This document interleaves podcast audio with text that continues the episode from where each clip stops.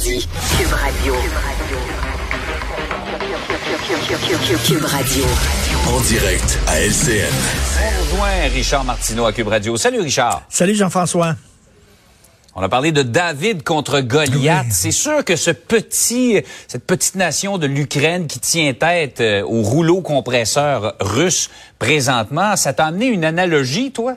Écoute, Jean-François, quand même, le, quel courage, quelle résilience. Ça me fait penser, tu te souviens, la guerre en Syrie, les Kurdes, les Kurdes, un petit Ouais. peuple pauvre, déshérité. Écoute, ils ont même pas de territoire à eux, les Kurdes, qui se battaient avec courage contre l'État Et euh, souviens-toi de ces soldats, hein, les militaires, les femmes militaires kurdes qui prenaient des mitraillettes et qui allaient se battre courageusement. C'était incroyable. Et là, on voit l'Ukraine, on se demande, est-ce qu'on aurait ce courage-là au Québec là, pour se défendre? Ma réponse, c'est non. Écoute, une armée étrangère là, prend possession des Costco, là, puis on se rend demain matin avec le drapeau blanc, c'est sûr et certain.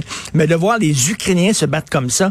Et dans le Devoir, aujourd'hui, il y, y a un journaliste du Devoir qui, euh, qui dit, ben, c'est deux types d'hommes qui sont confrontés. Et effectivement, écoute, d'un côté, tu as Vladimir Poutine, tu sais, qui aime ça se faire photographier en chest, torse chest, nu, oui. sur son cheval. tu sais. On l'imagine passant ses journées, le torse nu, huilé, se contemplant les biceps dans son miroir. là, tu sais.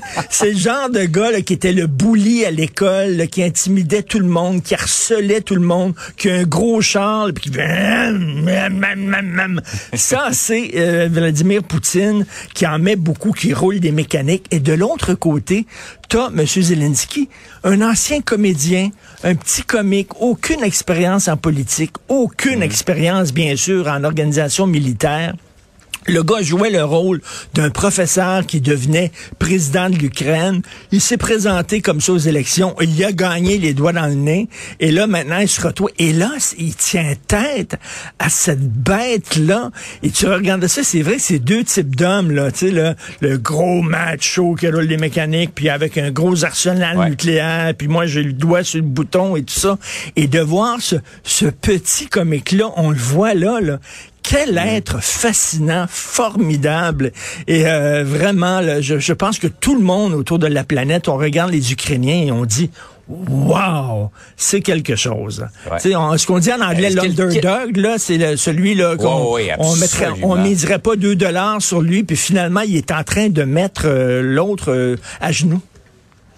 Ah ouais, de- en tout cas de ralentir. Je pense que Poutine pensait que ce serait euh, une partie de plaisir là, qui conquerrait l'Ukraine rapidement. C'est plus compliqué qu'il pensait. Mais quand même, quel destin improbable. Le gars est comédien il y a une couple d'années et là se ramasse président d'un pays en guerre contre la Russie quelques années après. Des fois, des fois c'est le fun ça, de là. voir dans une classe là, le petit euh, meg à lunettes là, qui euh, donne un Ouais. bon coup de poing au grand tarlet dans le fond de la classe. Là. OK? Des fois, ça fait du bien. Par ailleurs, on vient chez nous, euh, l'enquête mâchurée, on en a tellement parlé, ça a duré presque huit ans. Finalement, on a dit, on oublie ça, euh, on portera pas d'accusation, on arrête l'enquête. Tu penses, toi, que le système judiciaire avait peut-être les yeux plus grands que la panse? Ben écoute, je pense qu'on a mâché ce dossier-là justement, puis on pouvait pas l'avaler parce que vraiment le système de justice, c'est un petit système digestif. On le sait qu'il est très engorgé.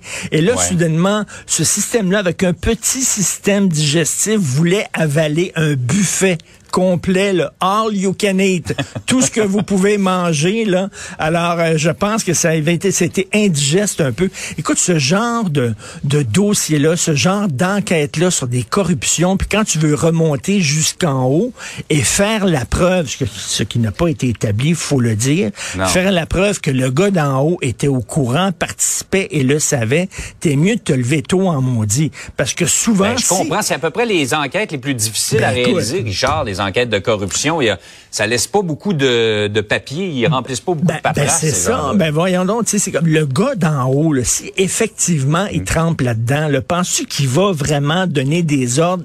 Écrits? Penses-tu qu'il est protégé? Ces gens-là se protègent. Eux autres le savent pas ce qui se passe. Ils ont aucune idée. C'est les gens en dessous d'eux qui organisent la patente. Et quand il y a des discussions, ben il y a rien d'écrit, il y a aucune preuve. Écoute, et t'arrives avec des méga enquêtes comme ça, avec des milliers et des milliers et des milliers de pages de documents. Et là, tu as les avocats de la défense qui doivent passer à travers ça. Tu as un système qui est engorgé. C'était écrit dans le ciel que tout ça finirait finalement en eau de boudin, comme on dit. Là.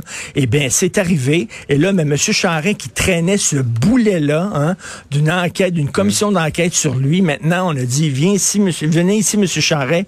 On lui a enlevé son boulet et là, il va pouvoir courir jusqu'à Ottawa pour devenir peut-être le prochain chef des conservateurs, qui sait. Mais quand même, écoute, c'était presque écrit dans le ciel. Ce genre de grande enquête-là, il va falloir revoir ça et découper ça en petits morceaux, là, parce qu'on peut Exact. pas avaler tout ça d'un seul coup. morceler ces enquêtes-là plutôt que d'en faire des méga enquêtes qui donnent lieu à des méga procès avec les résultats qu'on a vus dans les dernières années. Tout à fait. Hey Richard, passe une belle journée. Bonne journée tout le monde. Bonjour.